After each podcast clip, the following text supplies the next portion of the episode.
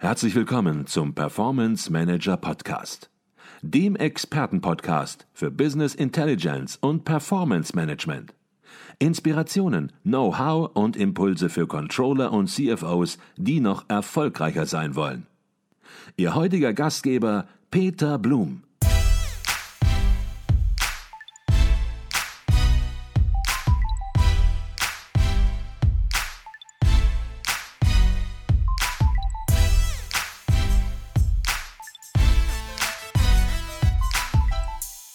Herzlich willkommen im Performance Manager Podcast. Mein Name ist Peter Blum. Ich bin Geschäftsführer der Business Intelligence Beratung Advisio Consult und Ihr Gastgeber im Podcast. Und heute ist es mir eine besondere Freude, Stefan Eversberg von der HDI Versicherung im Podcast als Gast zu haben. Unser heutiges Gespräch, es wird sich ums Vertriebscontrolling drehen und insbesondere darüber, welche Veränderungen im Vertriebscontrolling eines Versicherungsunternehmens heutzutage erforderlich sind. Stefan Ebersberg ist seit 2016 Vorstandsmitglied bei HDI und für das Vertriebsmanagement verantwortlich. Und ich freue mich auf ein spannendes Gespräch. Doch zunächst mal herzlich willkommen im Performance Manager Podcast, Stefan Eversberg. Herzlichen Dank, Herr Blum, für die Einladung. Herzlichen Dank, dass ich hier sein darf und äh, ein paar Fragen Ihnen beantworten kann. Ich hoffe, das ist eine spannende Unterhaltung heute. Davon bin ich überzeugt und herzlichen Dank, dass Sie sich die Zeit nehmen, auch hier im Podcast äh, Ihr Wissen und Ihre Erfahrung zu teilen. Jetzt ist es ja so mit dem Namen HDI, da werden ganz viele was mit anfangen, haben vielleicht auch eine eigene Versicherung entsprechend über HDI abgeschlossen. Aber was viele nicht wissen, HDI ist Teil des Talangs-Konzerns. Und vielleicht fangen wir an dieser Stelle einfach mal an. Können Sie uns da einen kurzen Überblick geben, einmal zum Konzern und zum anderen zum Unternehmen, zu Ihrem Unternehmen, zur HDI AG, wie es im Konzern eingeordnet ist und was die konkreten Geschäftsfelder sind? Ja, ich glaube, Talangs kennen nicht so viele, während HDI schon deutlich bekannter am Markt ist. HDI ist eine Versicherung, die schon inzwischen 120 Jahre alt ist, also vor 1903 gegründet worden ist als äh, Haftpflichtverband der deutschen Eisen- und Stahlindustrie. Das ist sehr lange her und damit großer Erfahrung entsprechend verbunden, was ja für Versicherungswirtschaft immer wichtig ist. Darüber gelegt ist die Talangs. Die Talangs gibt es noch deutlich äh, weniger lang. Die HDI äh, gibt es da als Versicherung sehr lange. Und die Talangs ist mal gegründet worden, weil wir auch einen Börsengang geplant haben. Wir sind jetzt seit rund zwölf Jahren an der Börse auch notiert mit der Talangs-Aktie. Und zum, zum Talangs-Konzern gehören ja viele unterschiedliche Marken, die man auch sieht. Und damit genau diese unterschiedlichen Marken auch entsprechend repräsentiert worden äh, werden können, hat man einen Namen erfunden, setzt sich zusammen aus Talent und Phalanx. Damals erfunden worden von unserem Vorstandsvorsitzenden, äh, der das gemacht hat und der 2012 dann an die Börse gegangen ist. Was beinhaltet alles? Unterschiedliche Geschäftsfelder. Wenn man die Talangs mal sieht, würde ich mal in äh, vier große Gruppen einteilen. Zum einen gehört dazu einer der profitabelsten Rückversicherer, die es überhaupt gibt. Was ist ein Rückversicherer? Der versichert sozusagen die Versicherungen, die Sie und ich und wir alle kaufen können. Weil es gibt schon Spitzenrisiken, die man nicht mehr tragen kann. Um finanziell abgesichert zu sein, versichert man sich als Versicherer nochmal rück das ist die Hannover Rück, gibt es jetzt rund seit 50 Jahren bei uns am Markt äh, und ist seitdem sehr erfolgreich und sehr profitabel unterwegs, was ja immer der spannende Teil ist. Das ist der eine Teil, den wir haben. Dann setzt sich die Talangs noch aus drei anderen Teilen zusammen. Das ist zum einen HDI Global. Das ist unser globaler Industrieversicherer, der die Großrisiken weltweit absichert mit den großen Unternehmen, die weltweit unterwegs sind. Der zweite Teil, den wir haben, ist die HDI International. Hier haben wir unser internationales äh, Retail- und Firmenkundengeschäft äh, mit äh, versichert. Wir sind besonders stark in Südamerika unterwegs, aber auch in Osteuropa und der Türkei. Da haben wir auch unterschiedliche Marken, wie zum Beispiel in Polen die Vata, die da äh, am, am, Markt aktiv ist, oder in Südamerika sind wir inzwischen der drittgrößte Versicherer, äh, den es in Südamerika gibt, äh, da meistens unter dem Namen HDI.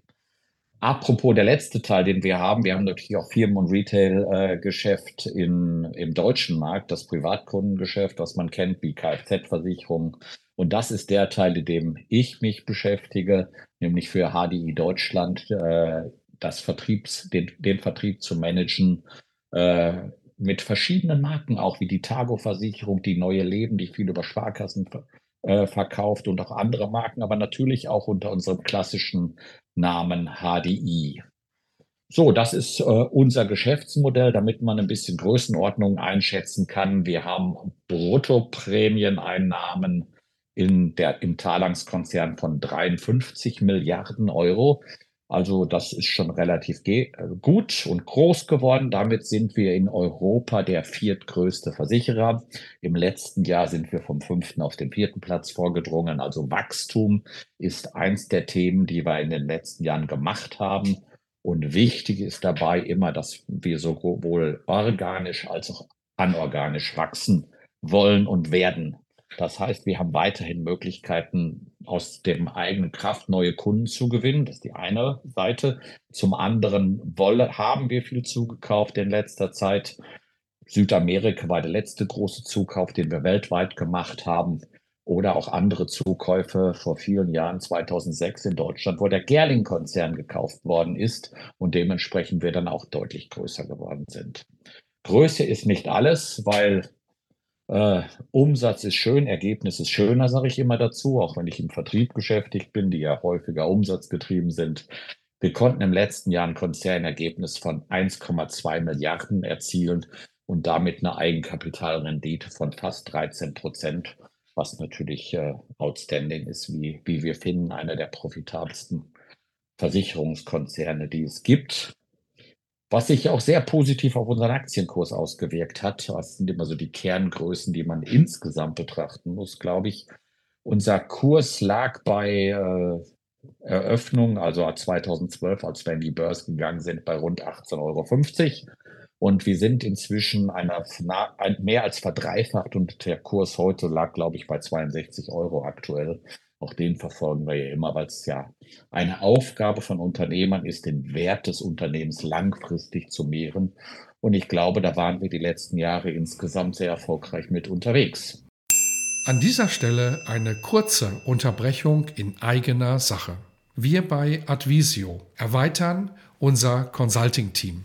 Wenn Sie Business Intelligence Tools und Projekte in der Praxis erleben möchten, dann werden Sie Teil unseres Teams und bewerben sich als Consultant, Junior Consultant oder auch für ein Praktikum. Alle Informationen finden Sie unter www.advisio.de slash Karriere.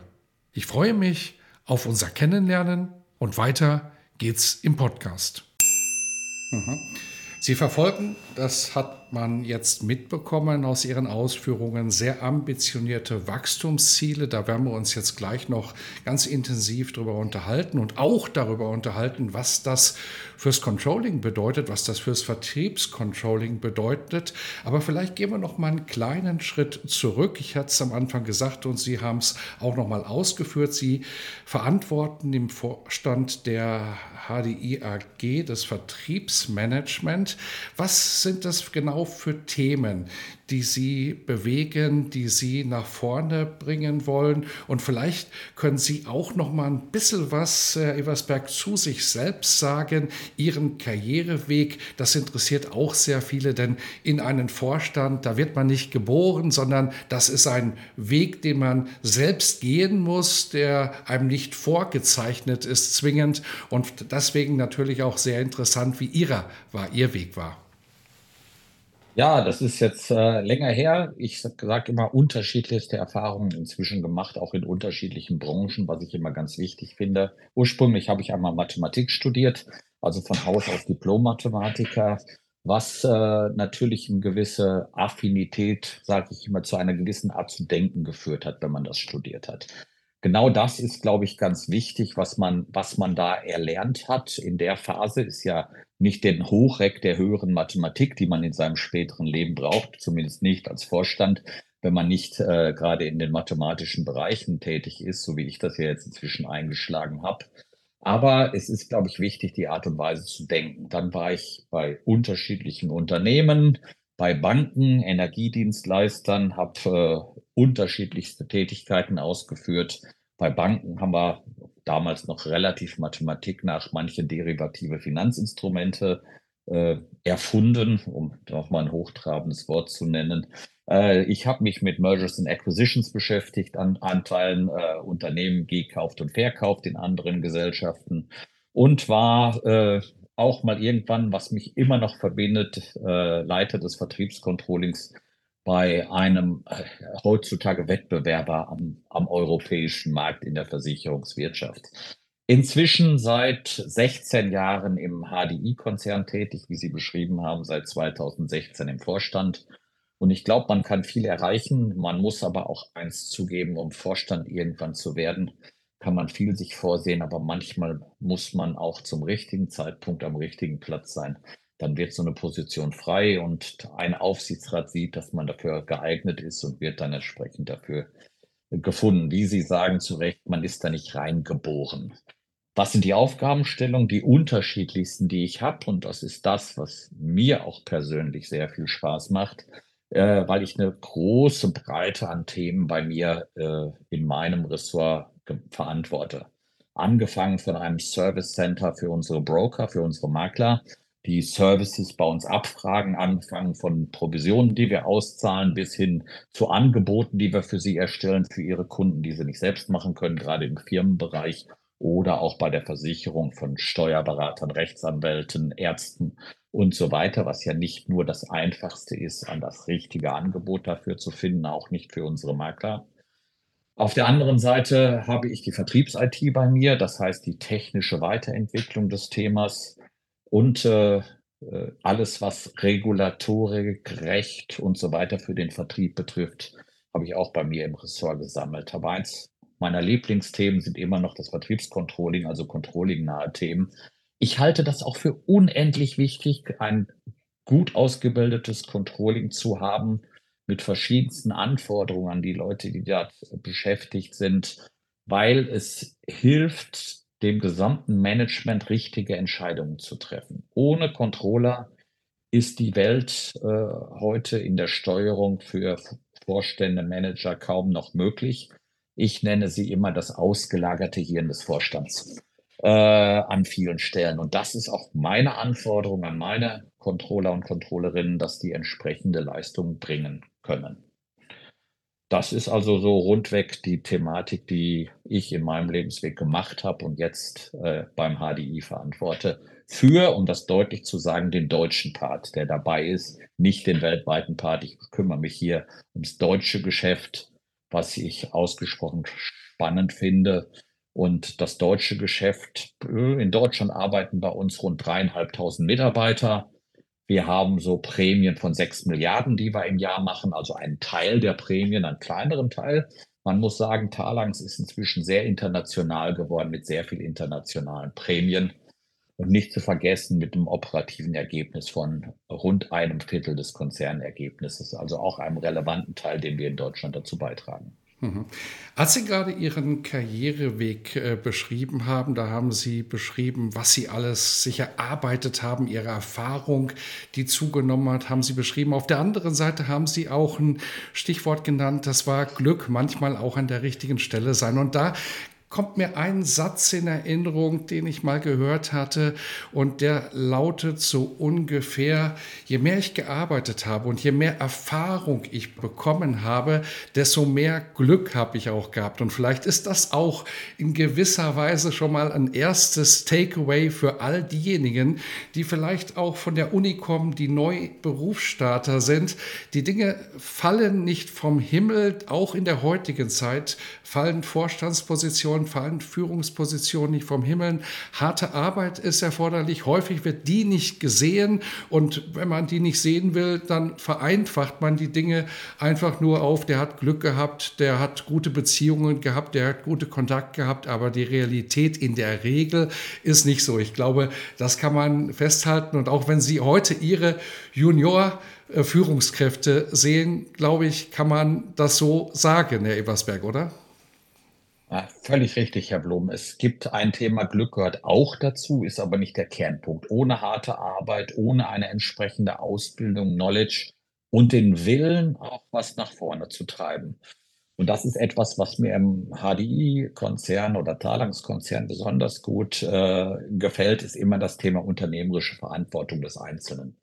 Wir setzen darauf, dass jeder einzelne Mitarbeiter, jede einzelne Mitarbeiterin bei uns auch eine Verantwortung für ihre Tätigkeiten und für das Umfeld mit übernimmt.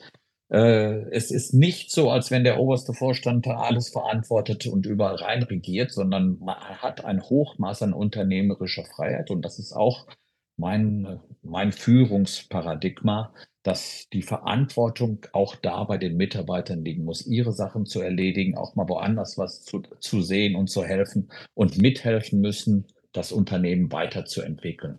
Eine unternehmerische Freiheit, und ich hatte ja eben beschrieben, die ich bei anderen Konzernen, die immer mehr zentralisieren, an einer Stelle zusammenführen äh, und so weiter und die Verantwortung den Einzelnen irgendwie entziehen, gefühlt bei mir das sehe ich im HDI-Konzern deutlich anders. Und darum schätze ich das so und ist bisher auch meine längste Berufsstation gewesen von allen, wo ich war, aber inzwischen auch schon 16 Jahre hier im Konzern. Mhm.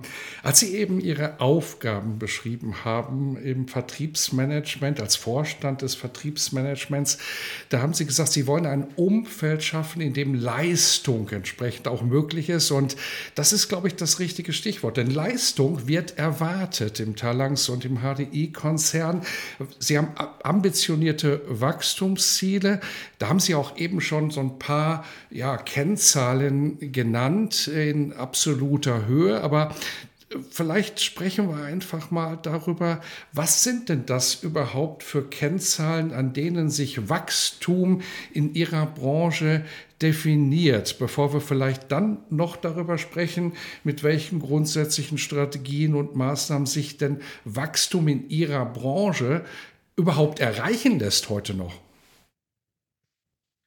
Also wir haben ja zwei Themen, die die wesentlichen Kenngrößen sind. Das eine ist das Thema, welcher Umsatz ist da, der langfristig gesteigert werden muss. Schon allein aus Inflationsgründen, äh, die ja gerade heutzutage wieder deutlich zugibt, haben wir einen normalen Umsatz, aber äh, Umsatzsteigerung, aber wir müssen diesen Umsatz auch signifikant sonst steigern und zwar möglichst besser als das, was der Markt macht.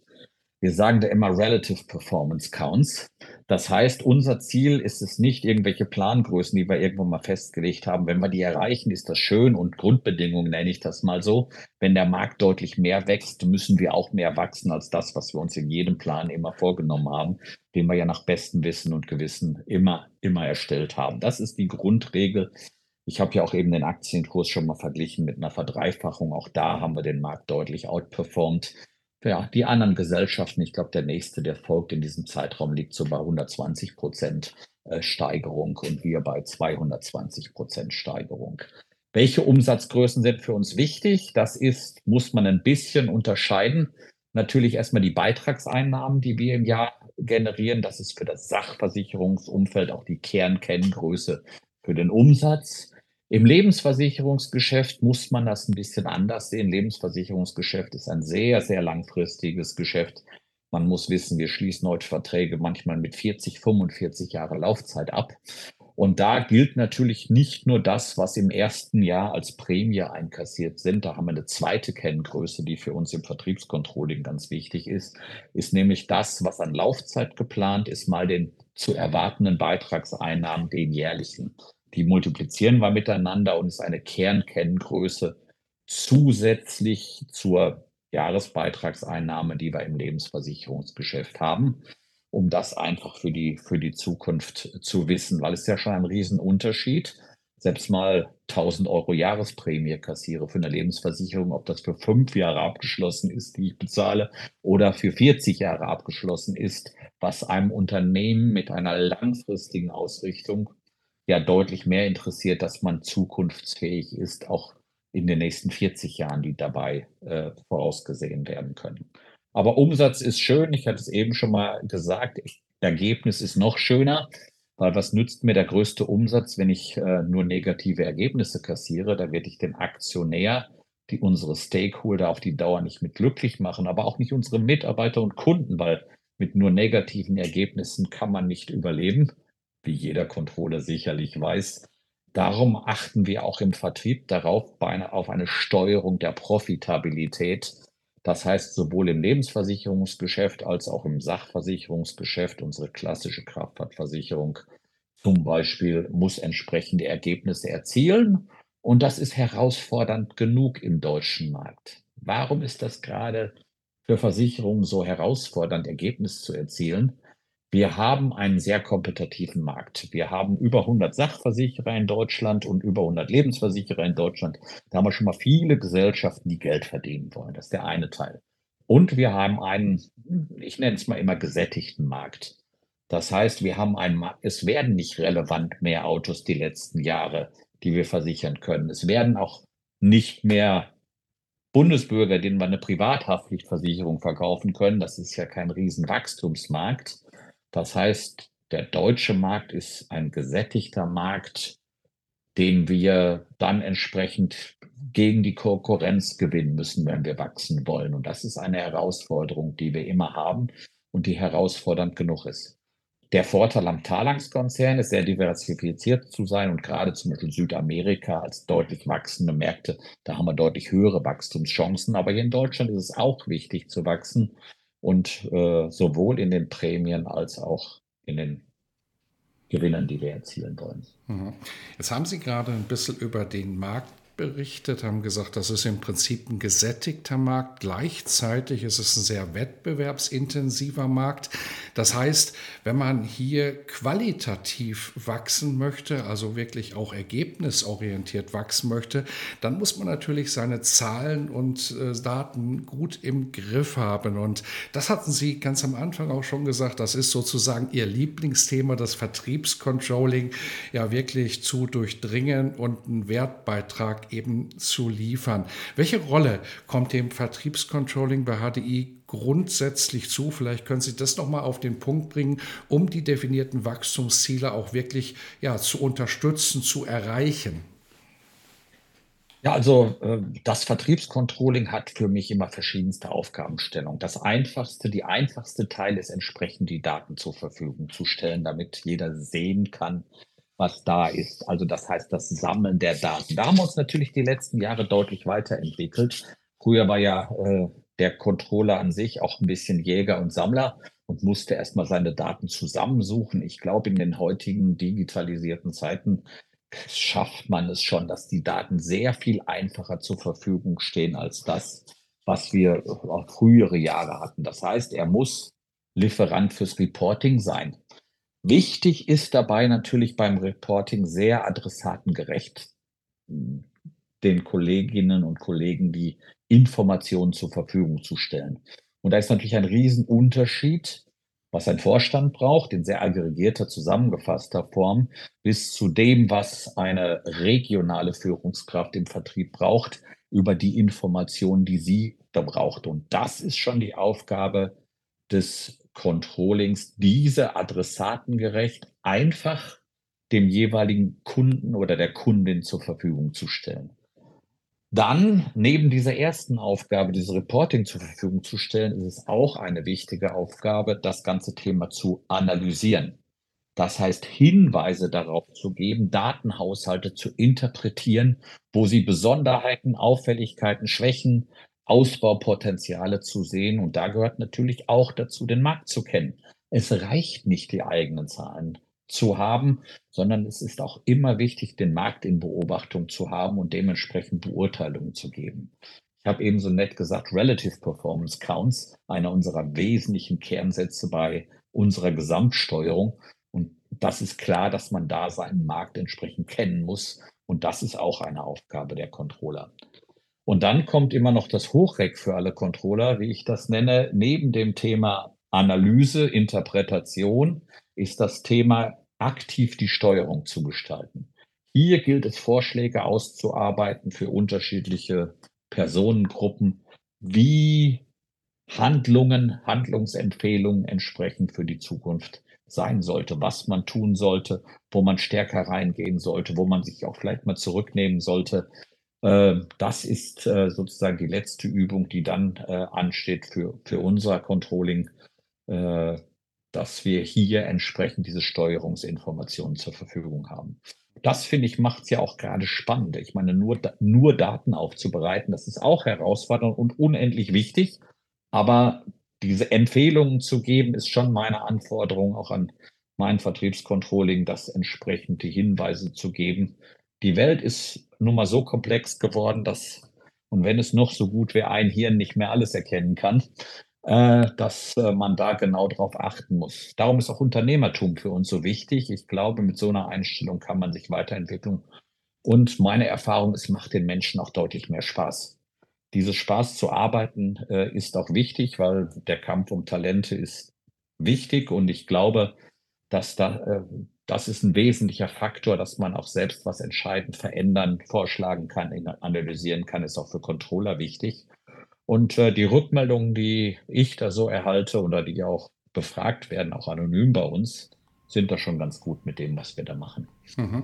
Auf die drei Rollen, die Sie gerade beschrieben haben, oder drei Aufgabenbereiche, da würde ich gleich nochmal zurückkommen. Vielleicht äh, nochmal jetzt eine andere Frage hinsichtlich der Organisation. Jetzt kann man Vertriebscontrolling ja ganz unterschiedlich aufhängen. Man kann sagen, das ist eine Funktion für sich und hat mit dem ja, klassischen Finanzcontrolling erstmal gar nichts zu tun, weil hier ja, Spezifika und Tiefe erreicht werden muss, die aus dem Finanzcontrolling gar nicht erreicht werden kann. Gleichwohl gibt es natürlich auch unterschiedliche Modelle, dass man sagt, das wird als Teil des Finanzcontrollings wird's organisiert und da gibt es ein paar Spezialisten, die sitzen sehr nah bei denen, die sich eben hauptamtlich nur mit G&V, Bilanz, Konsolidierung und solchen äh, Themen befassen. Wie ist es bei Ihnen organisiert und warum?